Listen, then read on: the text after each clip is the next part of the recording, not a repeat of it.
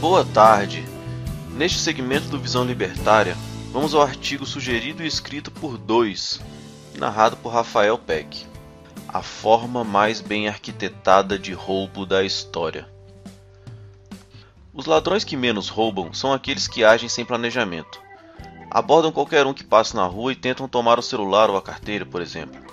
Alguns mais espertos vão roubar pessoas em situações mais convenientes para eles, em que a vítima tem mais chance de estar portando objetos de maior valor. Por exemplo, podem tentar surpreender a pessoa quando ela sair do banco. Para criminosos de maior ganância e ousadia, algum nível de planejamento começa a aparecer.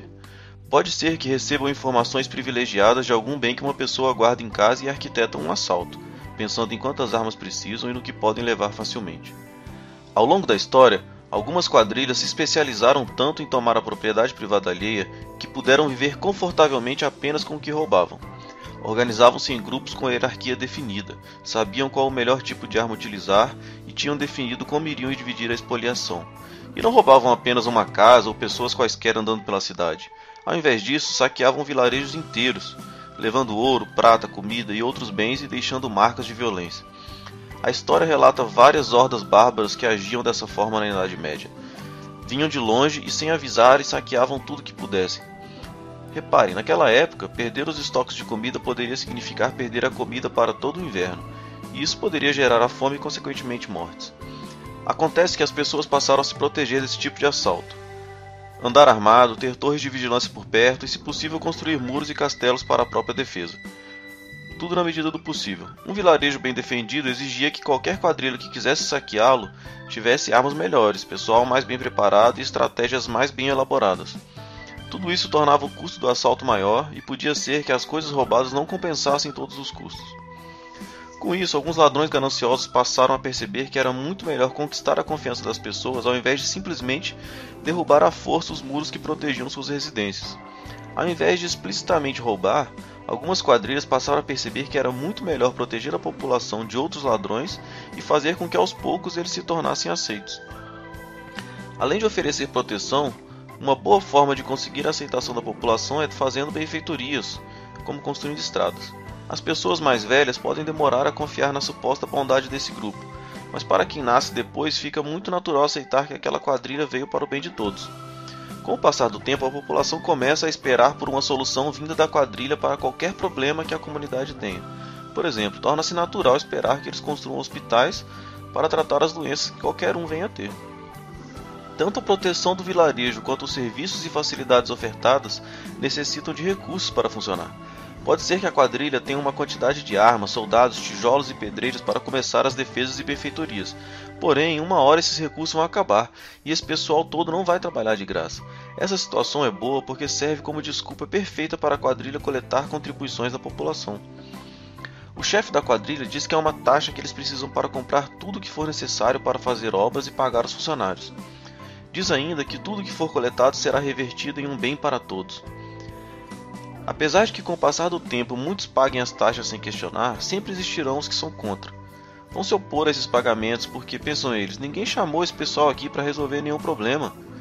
Diante disso, a quadrilha passa a coagir pessoas a pagarem as taxas, usando os próprios soldados que eles disseram que eram para a proteção de todos. No entanto, essas medidas são mal vistas pela população, afinal, forçar alguém a pagar alguma taxa era contradizente com o ideal de bondade que a população tinha da quadrilha. Isso é especialmente repudiante quando esse alguém é pobre e tem dificuldades para sobreviver. Assim, o chefe da quadrilha acha melhor evitar empregar soldados armados para cobrar a população. Sempre que possível, impõe medo nos que se recusam a pagar as taxas. Se essas pessoas pagarem só pelo medo de algo pior, bom. E se chegar no nível de elas pagarem sem que medo algum precise ser criado, melhor ainda. A forma que a quadrilha acha para fazer isso vem justamente com o problema da resolução de conflitos. Veja só, pessoas do vilarejo se desentendem e brigam às vezes, como é natural do ser humano. Com isso, a quadrilha chama um grupo de pessoas próximas para dizer o que é certo e o que é errado, sempre que alguma disputa ocorrer. Se, por exemplo, duas pessoas brigam pela posse de uma ovelha, esse grupo ouve os dois. Ouve todo mundo que viu a briga e diz quem deve ficar com a ovelha. Com o passar do tempo, esse grupo fica reconhecido como uma referência a ser tomada no caso de disputa. A população passa a entender que esse grupo traz a justiça a todos do vilarejo. Quando chega nesse estágio, o chefe da quadrilha diz a esse grupo que condene, isto é, estabeleça punições a quem se recusar a pagar as taxas. Isso então ajuda a evitar que pessoas deixem de pagar as taxas cobradas.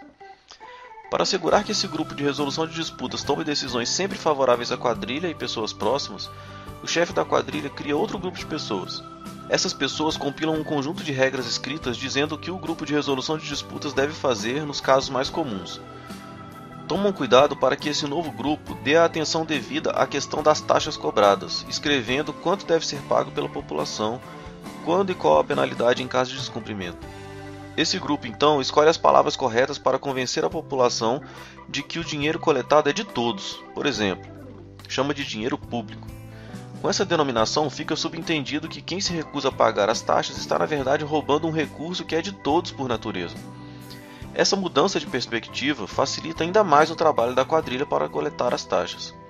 Isso se dá porque, na cabeça de muita gente, em vez de coleta coercitiva dessas taxas ser o roubo, o não pagamento delas que passa a ser o roubo. Assim, a quadrilha consegue uma receita muito grande todos os anos. Uma parte de todos esses recursos vai, conforme prometido, para manter a proteção do vilarejo e a manutenção dos serviços ofertados à população. No entanto, outra parte considerável acaba servindo para bancar o estilo de vida luxuoso da quadrilha, assim como dos chefes dos dois grupos criados. A justificativa dada é que eles estão desempenhando um papel importantíssimo para o vilarejo, e então essas regalias são mostradas como merecidas. No entanto, esses privilégios chegam a ser vistos como mais importantes que as próprias questões de defesa do vilarejo e manutenção dos serviços à população. O senhor bovino gadoso pode se perguntar onde e quando essa forma de roubo tão bem arquitetada ocorreu e quais foram as quadrilhas envolvidas.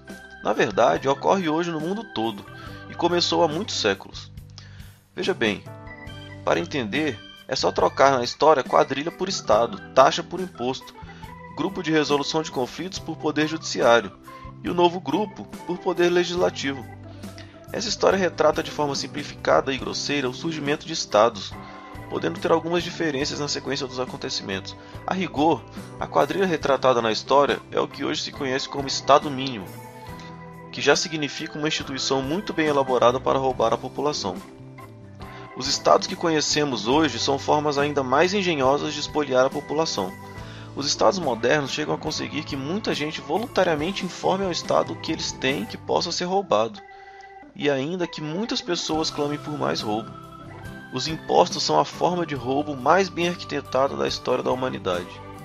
Obrigado pela audiência. Se gostou do vídeo, não deixe de curtir e compartilhar. Se inscreva no canal, clica no sininho para ser avisado de novos vídeos. Até a próxima!